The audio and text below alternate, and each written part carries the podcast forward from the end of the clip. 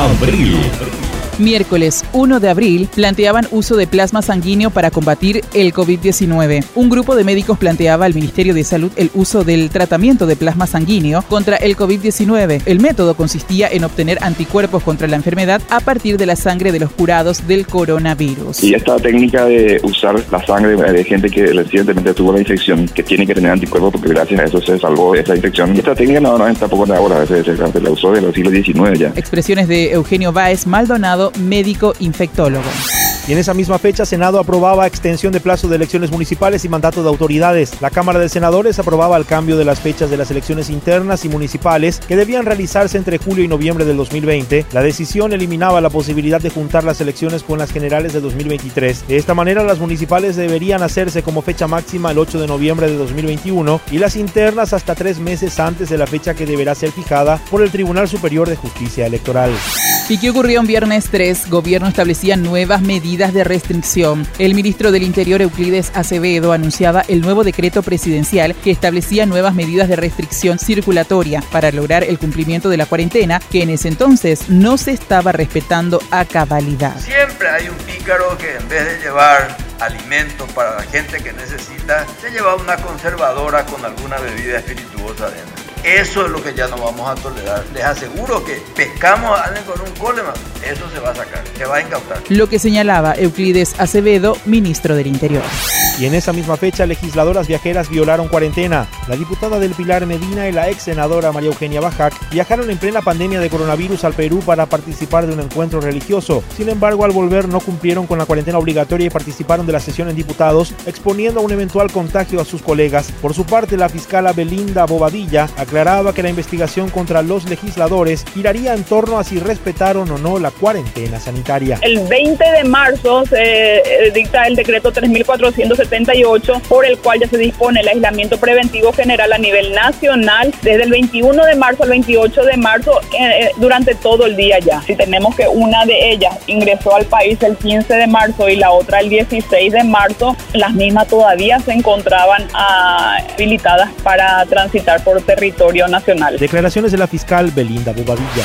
Lunes 6, Bajac presentó síntomas tras llegar de Perú. La fiscala Belinda Bobadilla confirmaba que la senadora liberal María Eugenia Bajac ya había presentado los síntomas del coronavirus el 18 de marzo, dos días después de haber llegado de Lima. Sin embargo, la legisladora fue a consultar el día 28 y el análisis se le realizó el 31. Después de hacerse el test, se paseó por una financiera y fue a la peluquería. Los resultados de la prueba los recibió el miércoles 1 de abril por la noche y no el jueves 2 por la mañana, como aseguró Bajac, quien también había dicho que en ese entonces, mediante un comunicado, que no presentó síntomas del COVID-19. Justamente de que la senadora no se habría representado como seguro el, el, resultado ni los demás elementos del tipo, pero que pese a, o sea, eh, pero que pese a ello, ella llevó adelante su conducta. O sea, ella no sabía que era, eh, no, no tenía como seguro eh, ser portadora del virus y que posteriormente incluso acudió a un centro médico. Expresiones de Belinda Bobadilla, fiscal.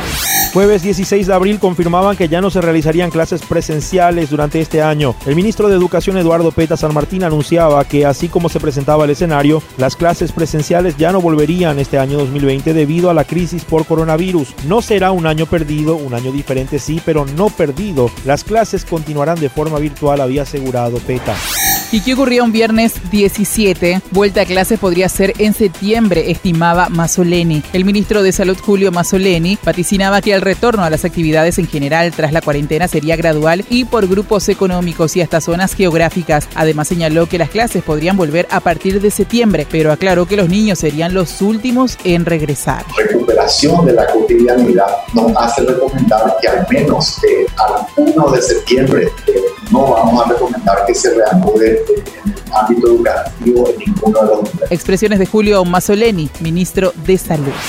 Viernes 24 de abril aseguraban que cuarentena estricta seguiría por una semana más. El presidente de la República, Mario Abdo Benítez, confirmaba que la cuarentena estricta seguiría hasta la semana que viene, en ese entonces, y durante ese momento se presentaría el plan para adaptarse a lo que el gobierno llamaba cuarentena inteligente, en que la actividad en diferentes modalidades se implementaría en fases por semana. Y siguiendo con esta misma información, el ministro de Salud Julio Mazzoleni señalaba que la cuarentena inteligente se trataba de fases, turnos rotatorios y regiones del país. No obstante, ratificaba que algunas cosas no van a cambiar, como el distanciamiento individual, el lavado de manos frecuentes y el uso de tapabocas para lugares cerrados. Gran parte de, esto tiene que ver con una concienciación. Nosotros hemos visto, hay un gran elemento eh, que yo realmente saludo con mucho beneplácito que tiene que ver con esta incorporación de medidas de higiene a las que se sumó eh, finalmente la mascarilla. Lo que señalaba el ministro de Salud, Julio Mazzoleni. Sábado 25 de abril renunciaba director de contrataciones del Ministerio de Salud. El director de la Unidad Operativa de Contrataciones del Ministerio de Salud, Pablo Lescano, presentaba su renuncia al cargo. El mismo se limitaba a decir que decidió dejar el cargo por motivos personales, pero su dimisión se dio luego de que saltaran críticas por supuestas irregularidades en la compra de insumos. ¿Y qué ocurrió el lunes 27? Clases presenciales se postergaban hasta diciembre. El presidente Mario Abdo Benítez anunciaba la postergación de las clases presenciales hasta el mes de diciembre a raíz de la pandemia del COVID-19 afirmaba que la Constitución Nacional establece que los menores de edad son responsabilidad del Estado y se construirá una educación diferente utilizando la tecnología. Siguiendo con el mismo tema, Raúl Aguilera, presidente del Consejo Directivo de la Agencia Nacional de Evaluación y Acreditación de la Educación Superior, ANEAES, había recordado que las universidades gozan de autonomía y no dependen del Ministerio de Educación, pero reconoció que difícilmente vuelvan a las clases presenciales durante lo que resta del 2020 porque ello significaría hacinamiento. Martes 28 anunciaban que limitarán compras vía excepción solo a insumos médicos, según Mazzoleni. El ministro de Salud Pública, Julio Mazzoleni, anunciaba que unificaría criterios con sus directores para tratar de limitar las compras por la vía de la excepción solo a equipos, insumos y medicamentos médicos a fin de dar transparencia y tranquilidad a la ciudadanía. Esta decisión fue tras darse a conocer que se adquirirán cámaras de seguridad y vigilancia en carácter de urgencia impostergable por la pandemia del COVID-19. Miércoles 29 de abril para Mazzoleni no había irregularidades dentro de la compra de insumos defectuosos. El ministro de Salud Julio Mazzoleni señalaba que no había irregularidades dentro de su cartera en cuanto a la compra de materiales e insumos que la entidad consideraba defectuosos o con problemas de documentación. Sostenía que todas las adjudicaciones se realizaron a igual o menor precio que el de referencia. Respecto al rechazo de los insumos, había expresado que las mascarillas presentaban inconvenientes con marcas y no tenían documentación en regla. Agregaba que en el caso de las batas existían problemas de especificaciones técnicas y que las empresas estaban a tiempo para subsanar las inconsistencias.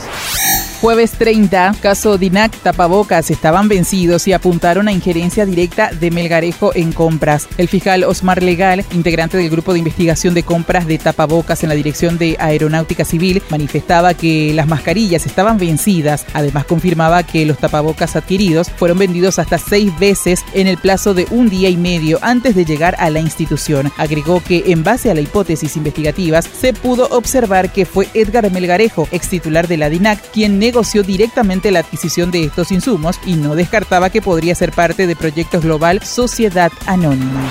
A nivel internacional, en esa misma fecha, Poder Judicial peruano revocaba prisión preventiva de Keiko Fujimori. La Corte Superior Nacional de Justicia Penal Especializada del Poder Judicial en Perú ordenaba revocar la prisión preventiva en contra de la ex candidata presidencial Keiko Fujimori Gucci.